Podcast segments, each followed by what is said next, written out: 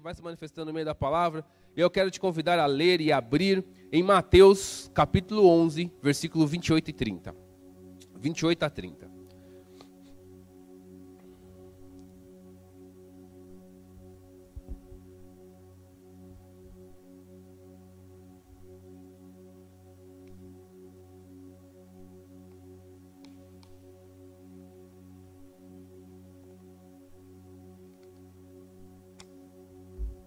Mateus 11, 28 a 30, diz assim, ó. Vou ler aqui na minha palavra, eu anotei aqui também no, no texto, mas eu quero ler na sua, aqui na palavra. Vinde a mim todos que estáis cansados e sobrecarregados, e eu vos aliviarei. Tomai sobre vós o meu jugo e aprendei de mim, porque eu sou manso e humilde de coração, e achareis descanso para a vossa alma porque o meu jugo é suave e o meu fardo é leve. Pai, em nome de Jesus, nós queremos, Deus, entregar essa palavra diante do Senhor. Pedimos, Pai, que o Senhor venha ministrar os nossos corações, que o Senhor venha falar conosco de uma forma poderosa nesta manhã de domingo. Que o Senhor venha falar mesmo aos nossos corações aquilo que está no seu coração, aquilo que o Senhor quer nos trazer para um tempo novo, aquilo que o Senhor quer nos fazer nos movimentar, aquilo que o Senhor quer, Pai, mexer em nós. Vem mesmo, Senhor, nós demos total liberdade, Pai. Alinha, Pai, espiritual e corpo. Traga agora, Senhor, a nossa concentração voltada ao Senhor. Que possamos, Senhor, estar concentrados em Ti, Senhor, com corpo, com coração e com a cabeça, Pai, com a nossa mente voltada ao Senhor, para ouvir a tua palavra, para ouvir aquilo que o Senhor quer falar para nós nesta manhã. Pai, que em nome de Jesus não seja eu falando aqui algo meu, mas que eu possa, Senhor, transmitir aquilo que o Senhor ministrou ao meu coração, aquilo que o Senhor quer falar ao teu povo. Assim eu oro e eu te agradeço em nome de Jesus. Amém? Glória a Deus. Nós vamos. Eu quero, antes de iniciar aqui, hoje é dia 7, né? O primeiro domingo de março. Nós vamos falar um pouco sobre o decreto de março sobre as nossas vidas. E quem traria, quem traria essa palavra seria o José Reis. E aí teve uma série, semana passada a Rô comentou aqui que eu fiz um, um cambalacho aí para um gato, né? Para trocar as escalas. Mas na verdade também foi cuidado para a vida de vocês, né? Você vê que a gente está falando disso há muito tempo. Semana retrasada eu fui trabalhar e na sexta-feira eu acordei resfriado, né? Então, na dúvida, eu falei, meu, eu ia ministrar no domingo. Na dúvida, eu falei, ah, acho que é melhor eu não ir. Eu, eu sabia que era ar-condicionado, um monte de coisa, mas eu, eu, achei por bem não, não vir. E aí o Zé me procurou e falou, meu, eu não vou poder ministrar no dia 7, você consegue trocar comigo? E aí eu fiz uma...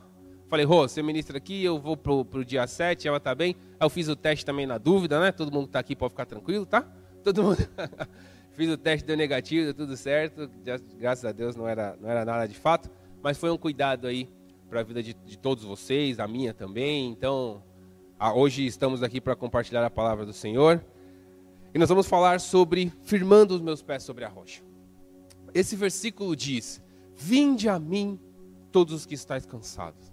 Quem está cansado dessa situação toda que nós estamos vivendo? Eu estou. Eu posso falar que eu estou.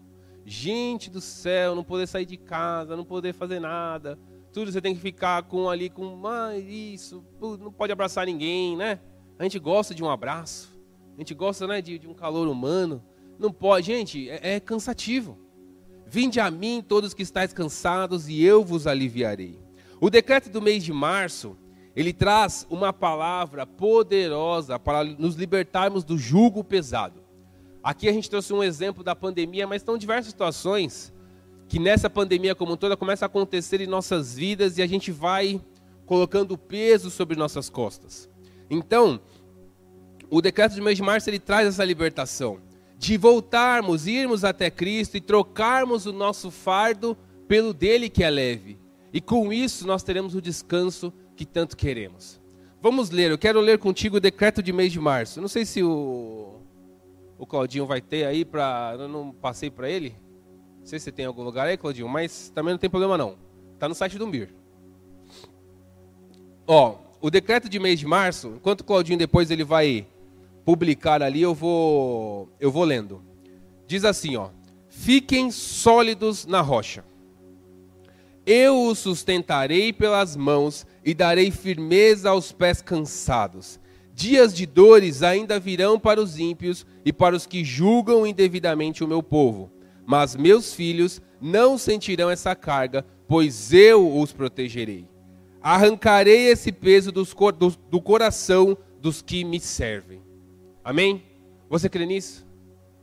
Você crê nisso de colocar o seu peso diante do Senhor? Que Ele vai te proteger? Que nós devemos manter o nosso pé firmado sobre a rocha? Vamos ler novamente? Olha o que está falando aqui. Fiquem sólidos na rocha. Eu os sustentarei pelas mãos e darei firmeza aos pés cansados. Dias de dores ainda virão para os ímpios e para os que julgam indevidamente o meu povo. Mas meus filhos não sentirão essa carga, pois eu os protegerei. Arrancarei esse peso coração, do coração dos que me servem. Amém? Você crê, você é protegido pelo Senhor, meu querido. Você é protegido pelo Senhor. Ele cuida de você, ele cuida da minha vida. Mas, como fala aqui, ele vai nos proteger. Ele vai arrancar esse peso de nós e nós vamos trocar esse fardo pesado que a gente tem carregado pelo dele que é leve. Mas o que, que isso significa? Que nós não estamos imunes às situações. Olha o que diz, abra comigo, em João 16, 33. João 16, 33 diz assim: ó, Estas coisas vos tenho dito, para que tenhas paz, paz em mim. No mundo passais por aflições, mas tem de bom ânimo, eu venci o mundo. Queridos, no mundo passais por aflição, mas tem de bom ânimo, pois eu venci o mundo. Aqui em João, Jesus nos fala que as aflições, elas virão sobre todos nós. Os problemas, eles virão sobre todos nós. As coisas poderão, nós também estamos suscetíveis a tudo aquilo que acontece lá fora, né? É isso que Jesus está falando aqui. Mas que devemos ter bom ânimo, que devemos ter é, a certeza, a confiança, porque Ele já venceu o mundo. Então, queridos, aqui Jesus dá um, um recado claro para nós que conversa literalmente com o decreto do mês de março. Olha, Vamos manter nossos pés firmes sobre a rocha, ok? Que pode vir N situações, pode vir N problemas, mas eu os defenderei. Pode ficar tranquilo, pode descansar, troca, troca esse fardo pesado que você tem carregado aí, essa dor, essa angústia, tudo isso que você tem feito, troca pelo meu que é leve, porque eu vou cuidar de você. Eu venci o mundo. Eu venci o mundo. Qual que é o significado de aflição? Olha lá o que, o que fala o dicionário online de português: aflição, condição de quem está aflito, sofrimento causado pelo desgosto, tristeza ocasionada por alguma dificuldade, excesso de preocupação, ansiedade ou angústia. Eu vou ler novamente. Qual o significado de aflição? Condição de quem está aflito sofrimento cansado pelo desgosto, tristeza ocasionada por alguma dificuldade, excesso de preocupação, ansiedade ou angústia. Queridos, como vocês estão nos dias de hoje? Vocês estão aflitos? Vocês estão com esse excesso de preocupação? Quem não está? Quem não está com esse excesso de preocupação? Né? Muitos, esses dias eu estava conversando com, com o pessoal, com, que eu trabalho, e nós estávamos falando sobre ansiedade, né? Ansiedade que é excesso de futuro. Você trazer, você viver hoje algo que está para amanhã. Mas você está tão preocupado no amanhã que você traz tudo isso para o hoje. E isso começa a te impactar no presente. E como isso é uma realidade nos dias atuais. Né? É, é, muito importante, sim, nós plane... eu sempre falo isso aqui, é muito importante nós planejarmos, nós pensarmos, nós nos estruturarmos, nós colocarmos nossos planos diante do Senhor. Mas nós não podemos viver uma vida de futuro no presente. Eu sei ao, qual é o meu futuro e eu sei que ele é lindo, que ele é maravilhoso, que o Senhor vai me levar pra, até ele. Vai, podemos passar por aflições, mas ele venceu o mundo e com isso eu venci também. Então eu sei que o meu futuro é lá. Mas eu não vou ter um excesso de futuro no presente.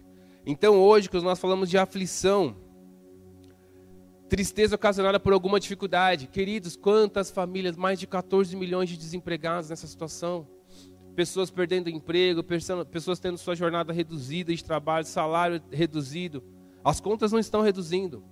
Lockdown, né, que nem está acontecendo agora, os locais fechando. Para alguns, queridos, é cômodo, realmente, e, e é uma situação de extremo cuidado, porque os dois lados são perigosos. O lado de fechar tudo é perigoso, o lado também de, de não lidar com, a, com, a, com, essa, com toda essa pandemia da forma correta também é perigoso.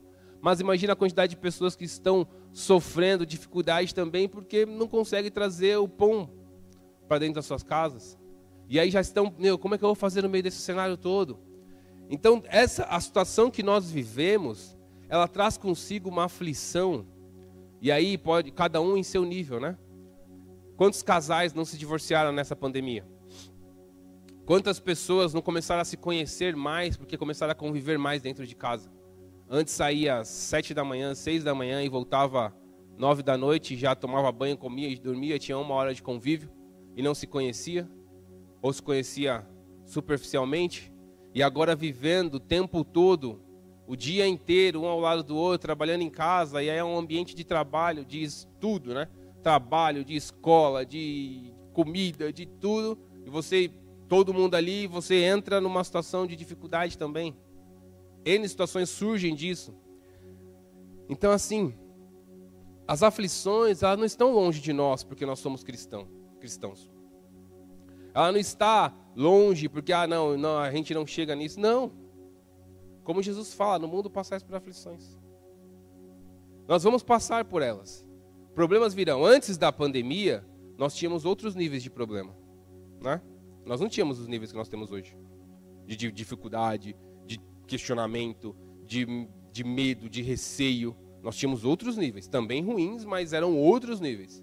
E às vezes se perguntar, era mais fácil voltar para o que estava, né? Porque como é, é, tipo um joguinho, vai, vai aumentando o nível, né? Vai o hard, vai ficando mais hard o negócio. Então assim, as aflições, elas, elas nos, nos chegam, chegam também sobre nossas casas, sobre nossas vidas. A ansiedade, a angústia, aquela tristeza de não saber como é que vai ser o amanhã. O que eu vou fazer amanhã? Meu, como é que eu vou resolver essa situação? Seja na sua casa, no seu casamento, no seu trabalho, na sua família. Como é que eu resolvo isso? Sabe a angústia de se ver, às vezes, em uma situação é, que você não está empoderado para resolver. Que não é você que resolve. Que você está ali de mãos atadas e aí você fica naquela situação angustiante de, meu, o que, que eu vou fazer?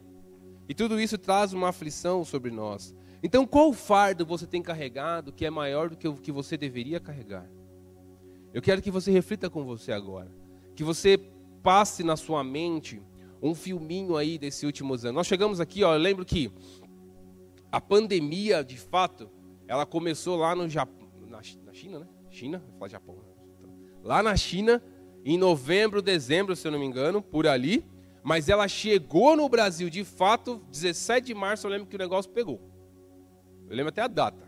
Foi o dia que uma, eu, eu, já tinha ido trabalhar de casa já antes, né? Muitas pessoas têm essa facilidade, né? Glória a Deus por isso. Trabalham de casa, outros não, né? Por isso que eu falo que tem que ser muito bem cuidado o tema como um todo. Mas em março foi quando o negócio deu uma escalada aqui no Brasil e começou. E nós estamos fazendo agora um ano. Um ano. Em março a gente pensava, ah, em dois meses vai, né? O que, que é isso? Ah, eu ia falar um negócio aqui, mas não vou falar não. É... Em dois meses ia, vai acabar isso aí. É um vírus básico. Eu ia falar, é uma gripe, né? É como falar, uma gripezinha. Não é um negócio. Gente, é assim, a gente tem que levar as coisas com muita seriedade. Né? São pessoas. Eu até, até vou fazer um parênteses sobre isso, né? Para você ver a gravidade desse, desse vírus como um todo. Um rapaz foi fazer um, um trabalho na minha casa e, e, ele, e ele falou assim: Não, eu não tô de máscara. Ele foi, ele foi de máscara, ele foi fazer um trabalho na, na elétrica e tal. Ele foi de máscara e ele falou para mim assim: Não, eu só tô de máscara. Ah, lembrei. Eu fui, eu tinha voltado de, de, tinha ido viajar nas férias, tinha ido no hotel e eu voltei e falei, ó, oh, vou colocar, eu tô de máscara porque eu fui viajar e tal, né? Aí ele, não, beleza, isso foi em janeiro que já tava mais, né, tranquilo ali. Aí ele pegou e falou assim: Não, eu não. Fica tranquilo, eu estou de máscara por respeito a vocês. Porque eu nem acredito nisso. Eu acho que não, isso aí é, é meu, é mais da mídia e tal. Gente, eu respeito todas as opiniões. Eu não quero convencer ninguém. Não sou dono da verdade, né? Mas Aí eu, eu, fiquei, eu, eu, nem, eu nem entrei na conversa, né? Eu falei, não, entendi tal, beleza, porque eu, eu não sou das pessoas que discute política, religião, tá, não é comigo, não, não é a minha. Então eu não sou disso porque eu acho que não é a palavra, assim, você não, você convence com atitudes, não é na, na forma né, mais veemente de falar. Mas aí ele explicou isso e tal, ele falou, não, eu fiquei pensando em mim ali, eu falei, gente, mais, na época era mais de 250 mil pessoas mortas por esse vírus. Então, assim, não é um negócio. Sabe, se não tivesse acontecido nada em, do ano passado para cá, vamos supor que 50% dessa galera estaria viva. Tem outras, outras causas continuam tendo, né? Mas 50% estaria viva. Então, assim, gente, essa situação toda, ela não é um, um negócio, ah, não, não está acontecendo nada, segue o jogo. Não, é preocupante sim. E isso traz aflições sobre as nossas casas, traz dificuldades sobre as nossas casas.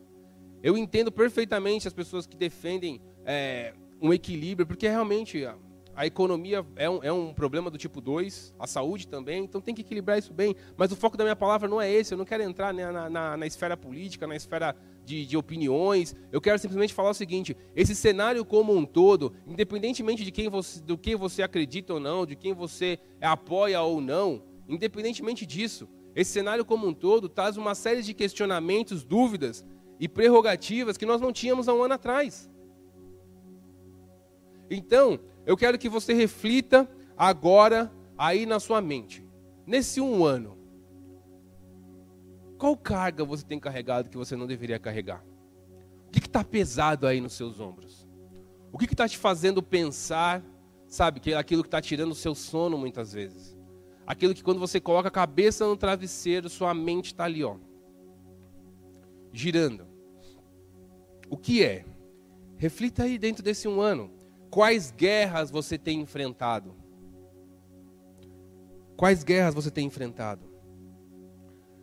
E nesse decreto de março, nós declaramos que Deus cuidará de nós em todo tempo, independentemente de qualquer situação. Ele venceu o mundo e nos guardará em seus braços. Sabe, queridos, é, é, é importante você entender que você precisa ir até Ele mesmo numa situação difícil. Você precisa, quando ele fala, vinde a mim, tem uma ação que é sua. Jesus poderia falar assim: Eu vou até você e troco o seu fardo que é pesado pelo meu que é leve. Só que não adianta ele querer mais que você. E não adianta ele querer mais que você, porque quando alguém quer, quer algo mais do que aquele que vai ser beneficiado para, normalmente, aquele que é beneficiado para não dá o valor e não, não leva aquilo no longo prazo ele se perde no curto prazo, nem chega no médio. Então, quando falar vinde a mim, precisa de uma ação sua. Precisa que você faça algo para mudar as suas circunstâncias, seu cenário. Esse é o nosso chamado. E o seu coração? O seu coração está nele? Agora que você refletiu sobre tudo, refletiu sobre o seu ano, eu quero te fazer uma pergunta: seu coração está nele? Você está firmado no Senhor? Descansa. Entregue o seu fardo pesado a ele e deixe ele guerrear as suas guerras. Entregue o seu fardo pesado a ele e deixe ele guerrear as suas guerras.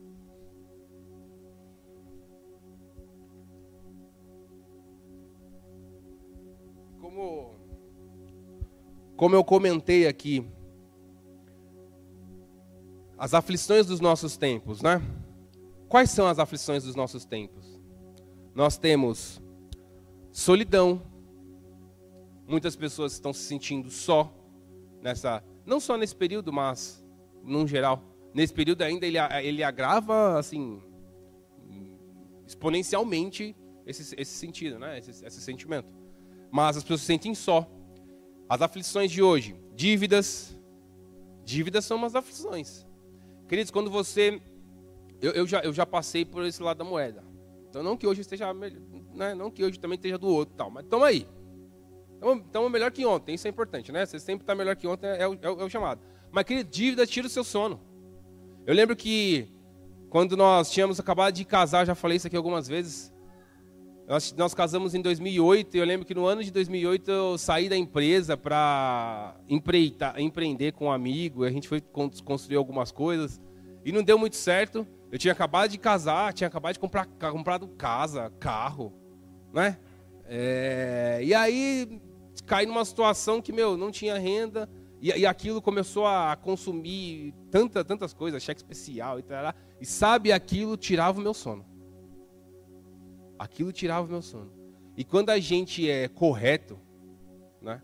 Quando você é correto, quando você preza, quando você, eu, eu graças a Deus, eu recebi de, de, de, casa, né, dos meus pais, a importância de você ter um nome correto, um nome limpo, você prezar pela sua palavra, você fazer aquilo que você é, se propõe a fazer e, e honrar por aquilo que você se comprometeu. Então eu, eu aprendi tudo, e tudo isso vem de berço. E quando você cai numa situação que você não consegue exercitar aquilo que você aprendeu, meu, como é difícil. E quantos estão nesse cenário de dificuldade financeira em meio a esse, a esse ponto como um todo? Quantos estão refletindo, meu, que eu tô, como é que eu faço e tal? E queridos, há, há uma forma para todas as coisas. Aqui a gente estava falando, o Rafa estava fazendo uma live na sexta-feira e eu entrei eu consegui, sexta-feira foi mais light, então eu, não teve nenhuma reunião, porque lá, lá, lá, agora, que essa pandemia também se trabalhar de casa, né? As reuniões são meio-dia, meio-dia e meia, uma hora tem gente marcando, é, é, não tem limite, é, é, vida louca. E aí, esse sexta-feira foi mais tranquilo tal, eu entrei, eu consegui entrar, e eu estava conversando, e, o Rafa estava ministrando ali, e eu, lembrei uma frase que eu li num livro de finanças que falava assim, ó, aonde há determinação, os caminhos podem ser encontrados. E é um livro de finanças, nada a ver, não é, é religioso, gospel, seja lá o nome que você queira dar. É um, número, um livro de mercado, onde a determinação, os caminhos podem ser encontrados. Então, assim, queridos, é, a dívida, essa, a dificuldade financeira, ela traz consigo um peso muito forte. Mas nós que somos cristãos, além da determinação, nós temos aquele que venceu o mundo a nosso favor. Então as aflições elas vão passar mas a gente tem que ir atrás, a gente tem que fazer acontecer. Então, assim, não. Se você está nesse, cenário de aflição por dívidas, por questões financeiras, calma, aquiete seu coração, traça um plano, lógico. Meu, no, no, que eu puder ajudar, conte comigo. Fala, vamos conversar. Gente, eu, eu, eu, falo bastante com as pessoas e às vezes as pessoas se, se abrem. Fala, ah, tô com isso e a gente senta, faz um plano. As coisas a, a Stephanie está aqui, a gente já fez algumas coisas lá no passado, né, Stephanie? De, de meu, sentar, fazer um planejamento, as coisas acontecerem e, e você vê a evolução. Isso é legal. Então, assim, gente, aonde há determinação, o caminho pode ser encontrado. E pode ter certeza que as aflições vão passar, porque Cristo venceu o mundo e Ele te deu essa vitória. Então tem que ir atrás, tem que fazer. Olha as outras aflições que nós temos nos tempos de hoje: doença, se vírus como um todo, morte, desemprego, tristeza profunda, quantas, quando a gente fala de morte, gente, quantas famílias, quantas famílias estão sem o seu provedor, sem a sua provedora, por todo esse cenário, que, por essa situação que aconteceu agora, nesse último ano. E você acha que isso não traz aflição para um filho? Eu estava vendo o apóstolo acho que era, acho que era da Lagoinha, esqueci o nome dele, que faleceu esses dias também por causa do Covid e deixou uma filha de quatro anos. Gente, aquilo cortou meu coração. Sabe? Não é fácil. Deus, eu não vou questionar os planos de Deus nunca, e a gente vai falar um pouquinho sobre isso aqui na, na sequência, né? Deus, tudo acontece com o sim ou com o não dele. Tá dado. Mas é difícil para quem fica. Nós não somos de ferro, né? Então as pessoas passam por aflições, estão passando dificuldades e estão também, meu, tristes com todo esse cenário. Estão abatidas com todo esse cenário. Então essa tristeza profunda, aflições na vida ministerial. Quantos pastores, líderes de ministérios, líderes de, de áreas estão abatidos, estão cansados? Porque não vem, não vem reciprocidade, às vezes não vê a empatia. E aí se lá traz um peso maior do que deve carregar. E aí estão cansados, aflitos na sua vida ministerial, na sua vida sentimental, na sua vida conjugal. Como eu falei, os casamentos aí, agora nesse período de, de todo mundo vivendo junto, passando dificuldades, é uma aflição dos nossos tempos. São inúmeras coisas que nós, filhos de Deus, não estamos imunes a elas. Inúmeras. Eu listei algumas aqui, mas eu tenho certeza que você, olhando para a sua realidade, você encontrou outras. São inúmeras. Nós não estamos imunes. Mas, o que nós temos que entender é que nós não somos imunes a elas, mas nós temos aquele que nos deu a vitória. Aquele que venceu o mundo está ao nosso lado. Esses todos esses itens que fomos que nós falamos aqui, ou nós passamos ou poderemos passar, ou você identificou outras formas, mas assim, ó, o que eu quero compartilhar com vocês agora é quais são as formas incorretas de passar por uma aflição.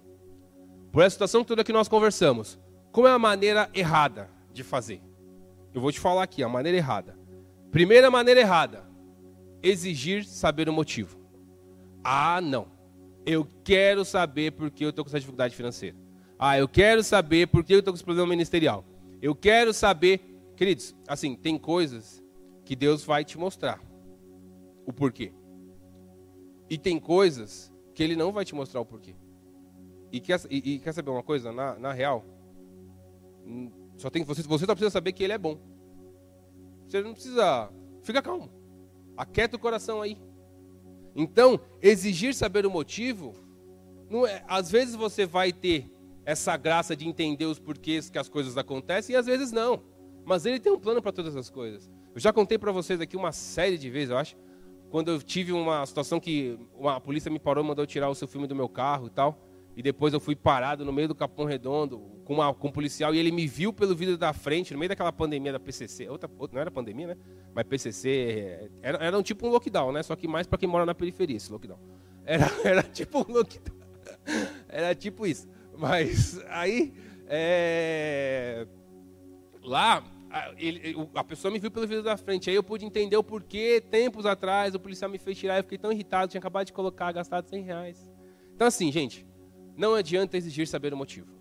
Você só vai tentar se frustrar e se consumir em tentar entender. Você tem que sim se reavaliar e ver aquilo que cabe a você, né? De ajuste, de adequação. Exemplo, vida financeira. Estou gastando mais do que eu ganho. Né? Não é o demônio, não. Não é o demônio que está passando seu cartão de crédito. É você. Então tem que dar uma segurada, né? Então, assim, exigir saber o motivo é daquilo que não está no seu controle. Não adianta. Afastar-se de Deus não adianta você se afastar de Deus. Ah, não acredito que Deus tá, deixou isso acontecer. Você acha que essa família que perdeu, quando eu falei do apóstolo aqui, da menininha de 4 anos, a esposa também, que é apóstola, ou pastor, não lembro. Mas imagina se, ah não, agora eu não, não acredito mais, vou me afastar porque... Queridos, ou você acredita naquilo que você vive, naquilo que você estuda, naquilo que você busca, ou não.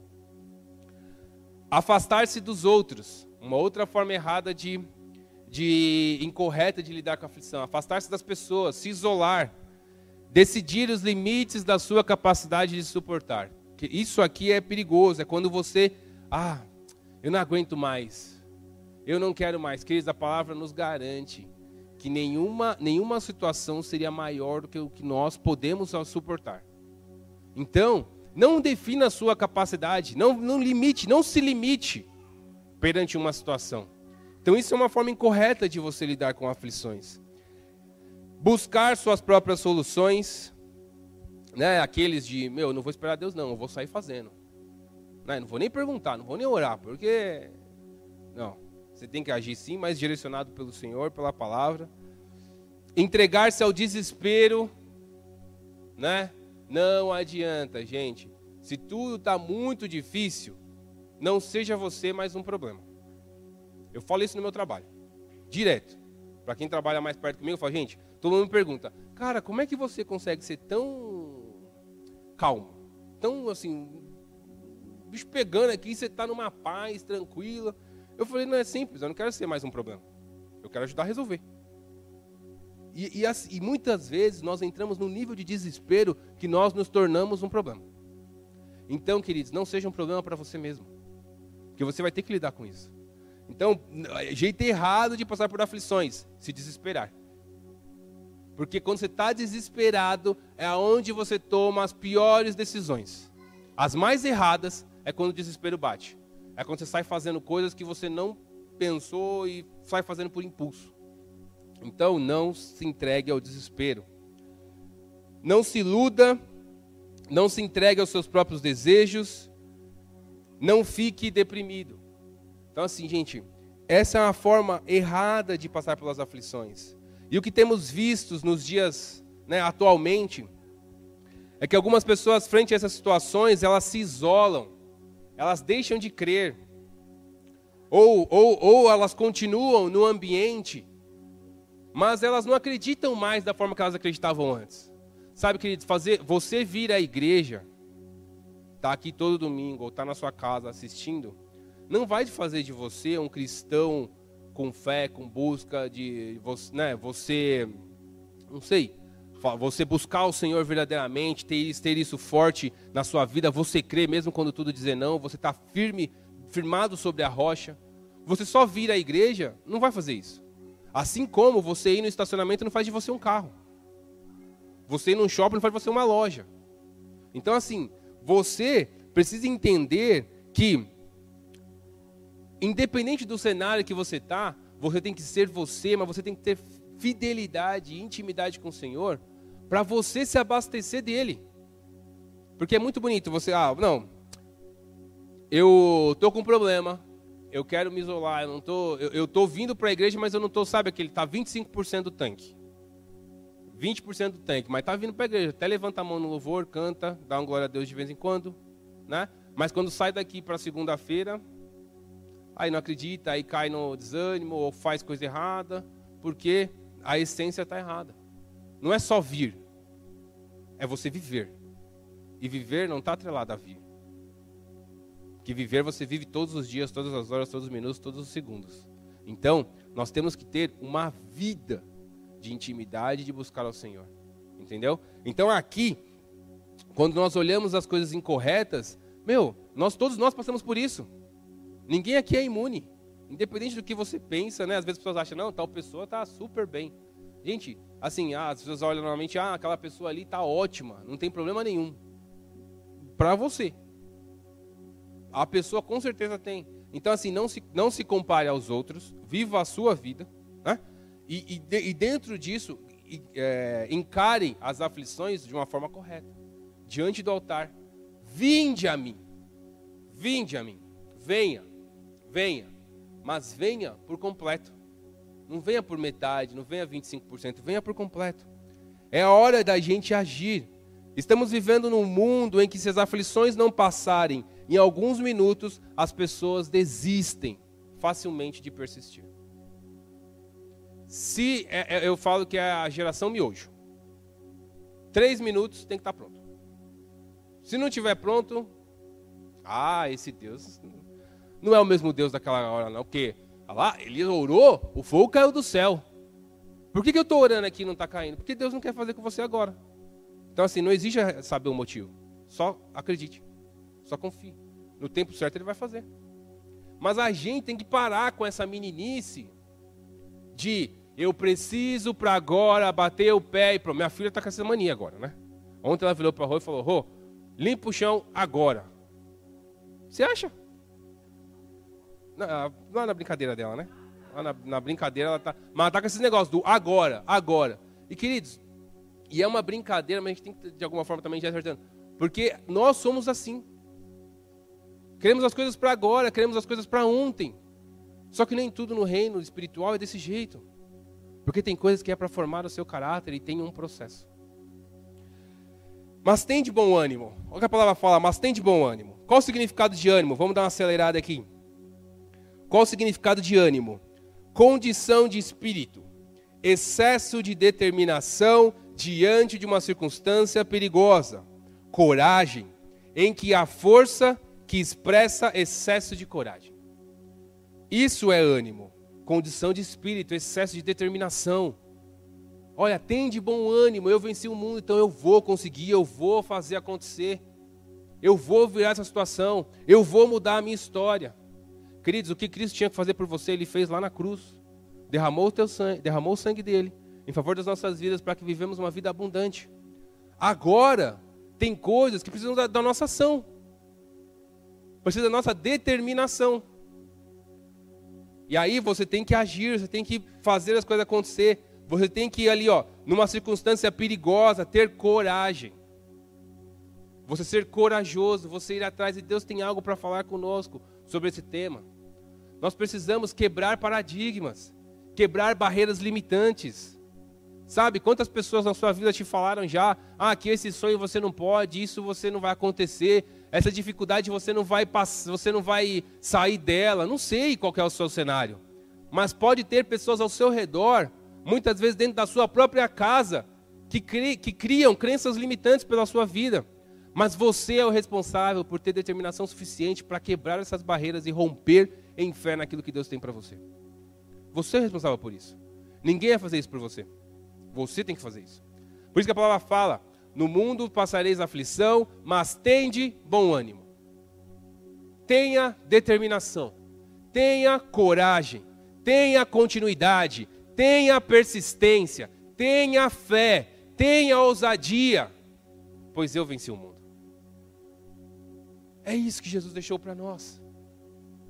Sabe? Então é difícil, lógico, é difícil. Eu não vou ser hipócrita de falar que ah, não, é simples viver com uma vida cristã é, é, é nossa, mamão com açúcar. Não é.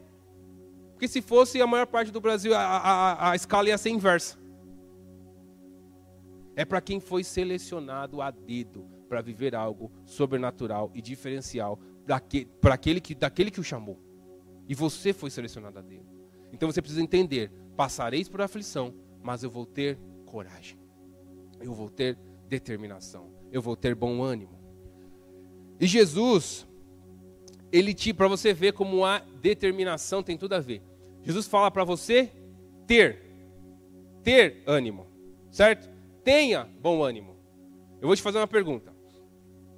Jesus poderia derramar sobre você bom ânimo? Ele poderia falar assim, ó, Andréia, no mundo passareis aflição, mas eu derramo sobre você bom ânimo, porque eu venci o mundo.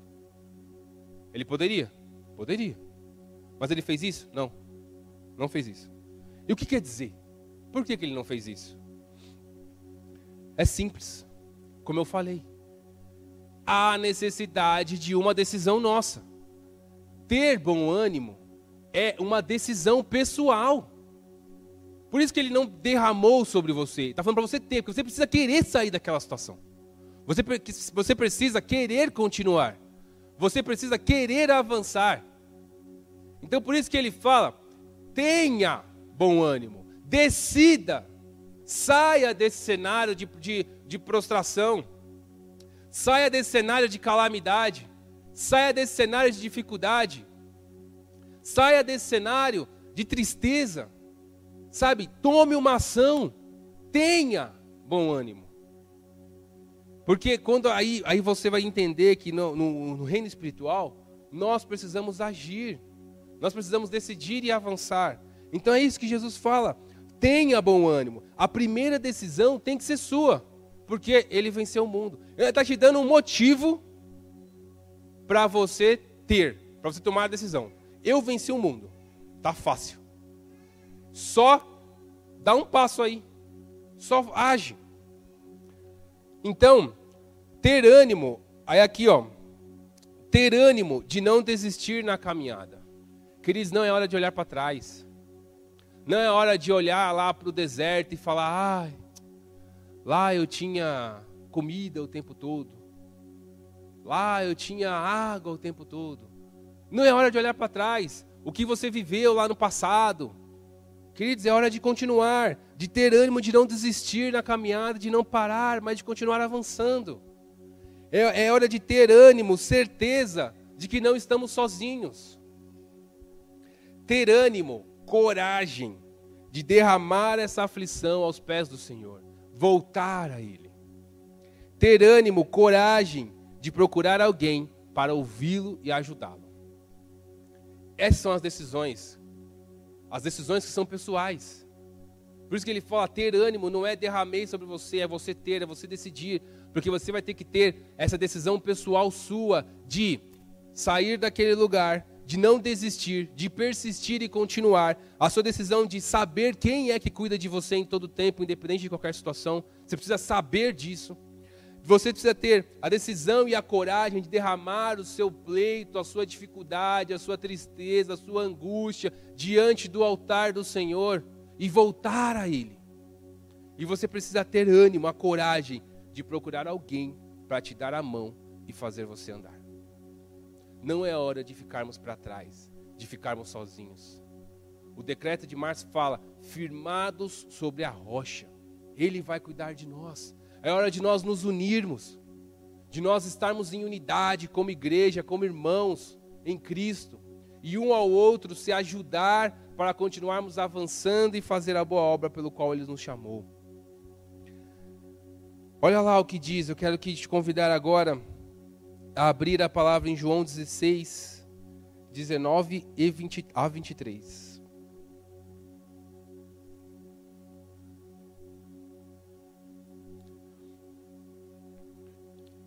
João 16, 19 a 23 diz assim, ó. Já está aparecendo aí para você.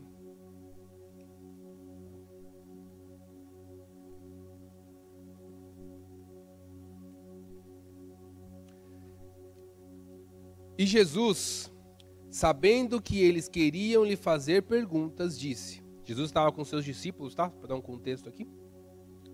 Disse: eu afirmei que daqui a pouco vocês não vão me ver mais e que pouco depois vão me ver novamente. Por acaso não é a respeito disso que vocês estão fazendo perguntas uns aos outros? Pois eu afirmo a vocês que isto é verdade. Vocês vão chorar e ficar tristes, mas as pessoas do mundo ficarão alegres. Vocês ficarão tristes, mas essa tristeza virará, virará alegria. Quando uma mulher está para dar à luz, ela fica triste porque chegou a sua hora de sofrer. Mas depois que a criança nasce, a mulher fica tão alegre que nem lembra mais do seu sofrimento. Assim acontece também com vocês. Agora, agora estão tristes, mas eu os verei novamente. Aí vocês ficarão cheios de alegria e ninguém poderá tirar essa alegria de vocês. Quando chegar aquele dia, você, vocês não me pedirão nada. E eu afirmo a vocês que isto é verdade. Se vocês pedirem ao Pai alguma coisa em meu nome, ele lhes dará. Até agora vocês não pediram nada em meu nome. Peçam e receberão, para que a alegria de vocês seja completa. Aqui, um pouco antes de Jesus falar sobre ter bom ânimo, sobre passar por aflições, sobre que ele venceu o mundo, ele traz para os seus discípulos uma explicação de como é o processo. Gente, o processo não é fácil. Ele mostra para os seus discípulos como que as coisas vão funcionar. No processo que somos transformados. Quando vemos, sabe, quando vemos que nada ao nosso redor tá legal. Nada ao nosso redor é o plano que nós traçamos. É aquilo que nós gostaríamos. É aquilo que nos faz manter é, querendo avançar, querendo fazer nada. Não é isso. Não é aquele sim que você esperava, muitas vezes é aquele não. Mas quando você vê isso ao seu redor e você entende que, olha, a luta não acabou, meu pé está firmado sobre a rocha. Jesus está mostrando aqui para os seus discípulos, falando assim: ó, vocês vão ficar tristes, vocês vão ficar tristes, o mundo ficará alegre, mas chegará o dia em que essa tristeza virará alegria. Sabe o que Jesus está, está, está nos ensinando nos dias atuais? Sabe que Ele está nos falando? Quando nós mantemos a nossa mente renovada e o nosso posicionamento confiando no Senhor, chegará o dia em que tudo isso virará um grande motivo de alegria diante do Senhor. Sabe, e você não vai mais lembrar do processo que fez você trilhar, das dificuldades que você passou, mas você vai lembrar daquele que te deu a vitória em todo o tempo. E eu acho isso maravilhoso e lindo quando Jesus traz a, esse paralelo. Jesus falava muito nesses paralelos, né? Eu adoro isso. Ele falava muito nesses. Eu, eu, sou desses, tá? eu gosto muito desse negócio de trazer um paralelo para facilitar entendimento. E Jesus traz assim: a mulher, quando ela vai ficar, quando ela está chegando a hora do parto, ela sabe que ela vai sofrer. Ela sabe que vai ter dor, ela sabe que tem um risco, ela sabe que tem uma série de fatores ali que não necessariamente é o que ela gostaria. Mas quando o filho nasce, ela nem se lembra mais do processo, porque a alegria está nas mãos. Sabe, queridos, muitas vezes nós estamos passando por dificuldades, por aflições, por problemas, e nós não entendemos hoje, mas é um processo. O processo forma o nosso caráter, forma a nossa crença, a nossa confiança, ele estabelece e reafirma a nossa fé. É no processo que somos transformados. Porque vai chegar um dia que essa tristeza virará alegria. E você não vai lembrar tudo aquilo que você passou no processo. Não vai te trazer dor. Porque você vai saber, ó, foi o que me trouxe até aqui. O Senhor me trouxe até aqui. Ele me fez passar por esse vale, né, como vale da sombra da morte. Ele me fez passar por todas as situações mas Ele me deu a alegria, Ele me deu a vitória, Ele entregou nas mãos aquilo que eu nem imaginava. Eu pensava em algo 2x e Ele me entregou 20, 100, mil x. O processo é transformador, mas nós precisamos entender a forma certa de passar por ele. Porque quando você chegar aonde Deus vai te levar, eu estou te falando isso com a minha fé, com a certeza que vai passar. Vai passar. Ele vai te levar para um momento de alegria onde você não lembrará mais disso com dor. Amém? Então, queridos, quando passamos corretamente pelo processo, mantendo nossos pés firmados sobre a rocha, alcançamos um nível de maturidade e intimidade com o Senhor, que as situações difíceis virão, mas não nos pararão. Pois sabemos fortemente em nosso coração que chegará um dia em que tudo isso virará um enorme motivo de alegria e nada nem ninguém poderá tirar isso de nós. Nada nem ninguém poderá tirar isso de nós. Eu quero, para concluir, falar sobre e, e firmando os meus pés sobre a rocha. Como é que eu faço para viver isso, Claudinho? Como é que eu faço? Porque não é fácil, né? Não é fácil. A gente, a gente fala, né? A, aplicar é uma das coisas, a, a você ler entender a teoria, mas aplicá-la é uma das coisas mais difíceis.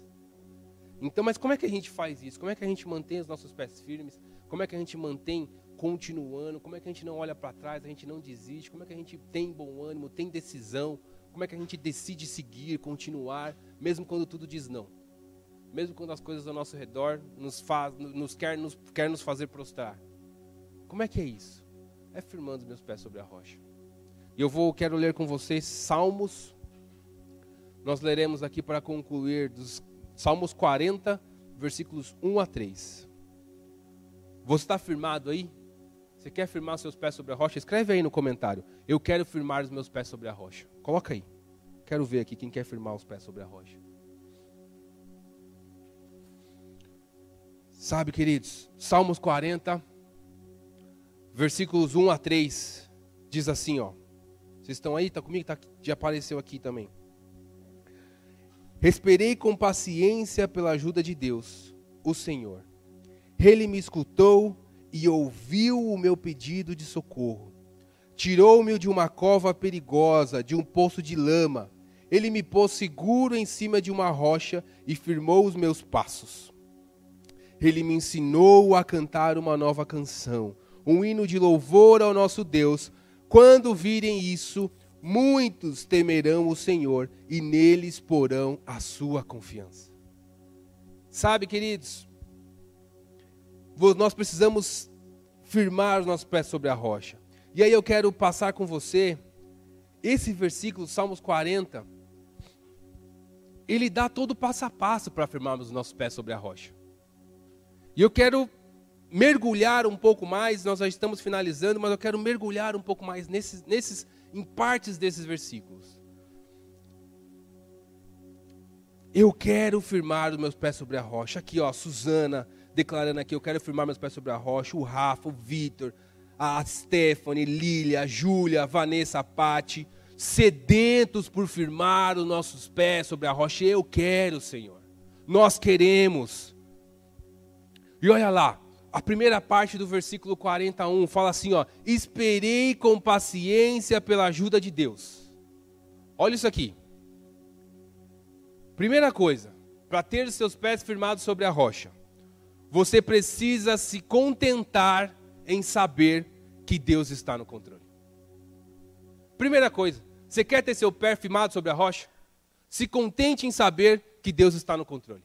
Não questione isso. Não deixe que o cenário adverso te pergunte se, se Deus está na sua vida ou não. Não deixe que as pessoas coloquem dúvidas sobre quem é o seu Deus.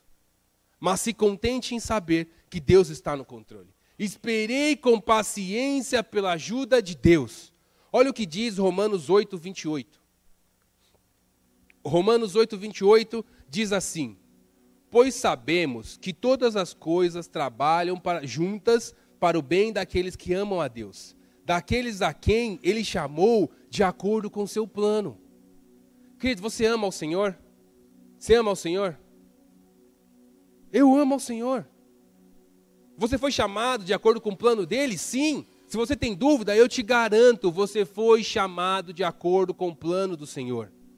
Então saiba que todas as coisas cooperam para o seu bem. Sabe? Contente-se em saber que Deus está no controle. Eu esperei com paciência pelo Senhor. Sabe, quem espera com paciência é porque sabe que virá, sabe quem está no comando. Quando você está impaciente, você não, ai, não sei o que vai acontecer, ai, não sei se Deus vai fazer ou não, ai, não sei o quê. Você está na dúvida. Você está na dúvida se Deus está no controle ou não.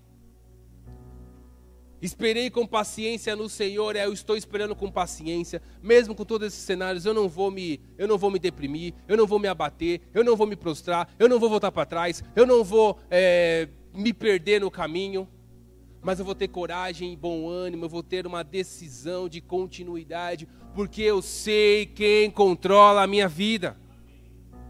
Eu conheço, eu não contesto Deus que controla todas as coisas. Então, contente em saber que Ele está no controle. Eu espero com paciência, Senhor, porque eu sei que o Senhor está sobre a minha vida. Eu sei que o Senhor tem cuidado de mim. E aí continua: Ele escutou e ouviu o meu pedido de socorro. Ele escutou e ouviu o meu pedido de socorro. Sabe, você precisa, para ter o seu pé firmado sobre a rocha, você precisa reconhecer que Deus está com você. Você precisa entender e reconhecer que, ó, Deus está no controle, eu não contesto. Mas eu sei que Ele também está comigo. Ele não está controlando de longe. Ele está comigo.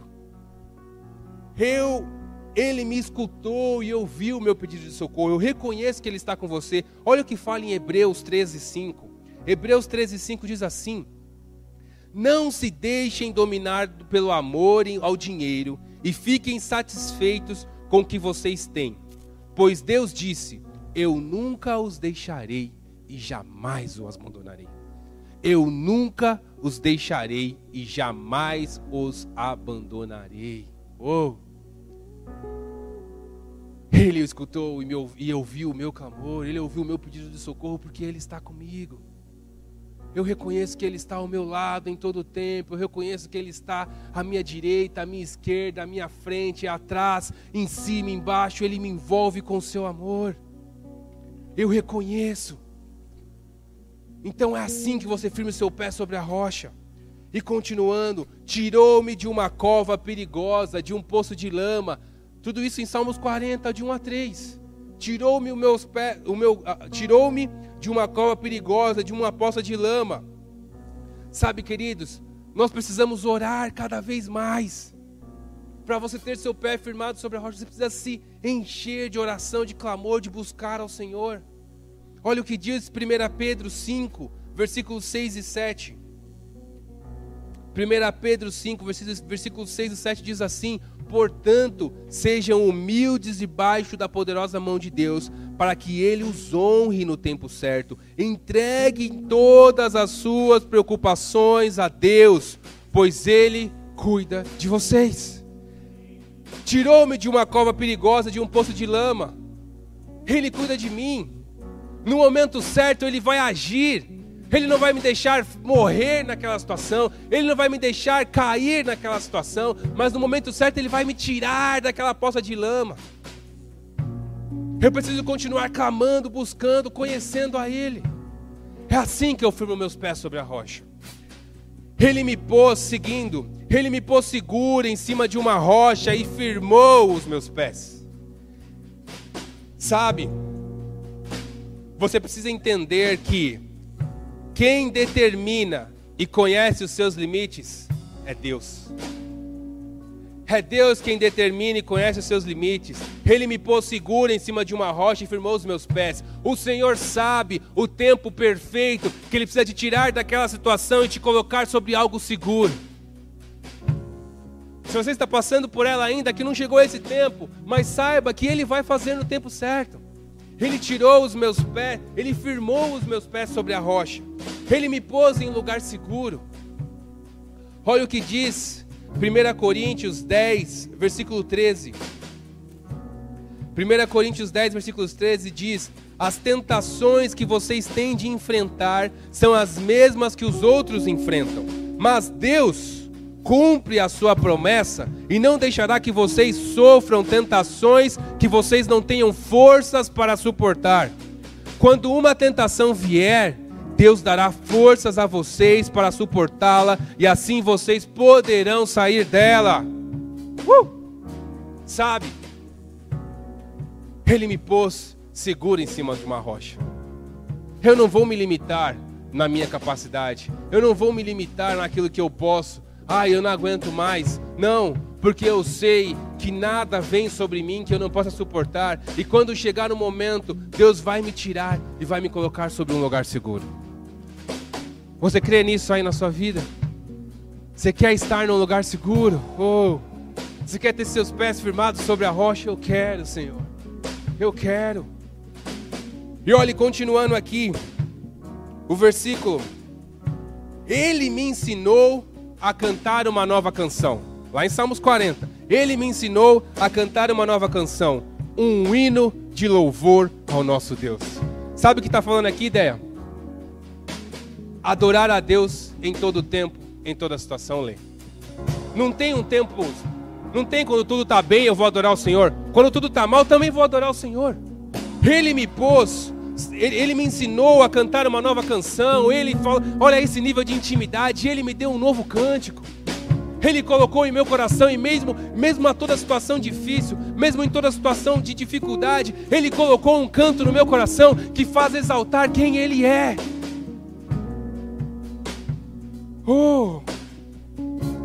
Abacuque 3, Abacuque 3, versículos 16 a 19, diz assim: ó, ainda que a figueira não produza frutos, e as parreiras não deem uvas, ainda que não haja azeitonas para apanhar, nem trigo para colher, ainda que não haja mais ovelhas nos campos nem gado nos currais. Mesmo assim, eu darei graças ao Senhor e louvarei a Deus, o meu Salvador. O Senhor Deus é a minha força. Ele toma o meu andar firme como de uma corça e me leva para as montanhas, onde estarei seguro. Oh, Deus. Ele vai colocar um novo canto no seu coração, um novo cântico no seu coração em meio a essa situação. Sabe, aprenda a adorar ao Senhor em meio à dificuldade. Aprenda a se prostrar diante dele, não diante das situações. Ele vai colocar um cântico novo em você. Ele vai te levar para um lugar seguro, ainda que não haja o alimento, ainda que não haja o gado, ainda que não produza os frutos, ainda que não venha a vitória que eu quero, ainda que não venha o sim que eu espero, ainda que as situações não estejam da forma que eu planejei, eu louvarei ao Senhor, porque eu sei em quem eu tenho crido. Eu sei quem é o Deus que eu sirvo. Ele me ensinou a cantar uma nova canção, um hino de louvor ao nosso Deus. É assim que você firma os seus pés sobre a rocha. Quando virem isso, muitos temerão o Senhor e nele porão a sua confiança. Quando virem isso, muitos temerão ao Senhor e nele porão a sua confiança. Quer ter seus pés firmes sobre a rocha? Confie na direção do Senhor. Confie que Ele é Deus. Confie na direção dEle. Olha o que diz Provérbios 3. Provérbios 3, versículos 5 e 6. Provérbios 3, versículos 5 e 6 diz assim: Confie no Senhor de todo o seu coração e não se apoie na sua própria inteligência.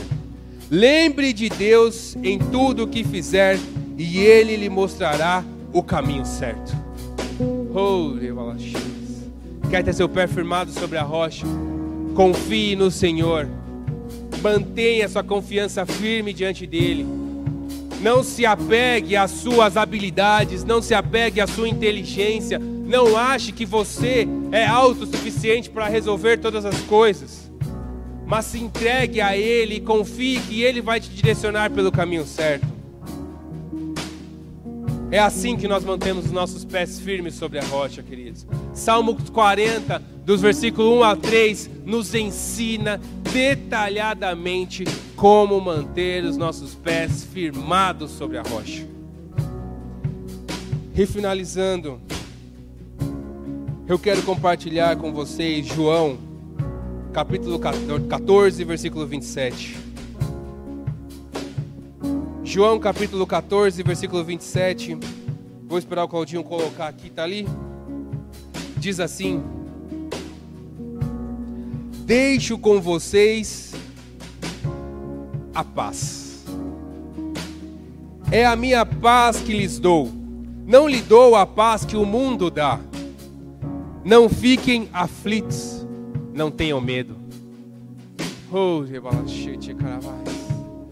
Receba aí onde você está agora. Feche os seus olhos. Feche os seus olhos agora. Sabe, se entregue ao Senhor. Levanta a sua mão aí se está sentado. Você quer se ajoelhar, se ajoelha. Se você está fazendo alguma coisa na sua casa, faça aí, mas se entregue, se concentre a Ele. Receba aí a paz dele sobre você.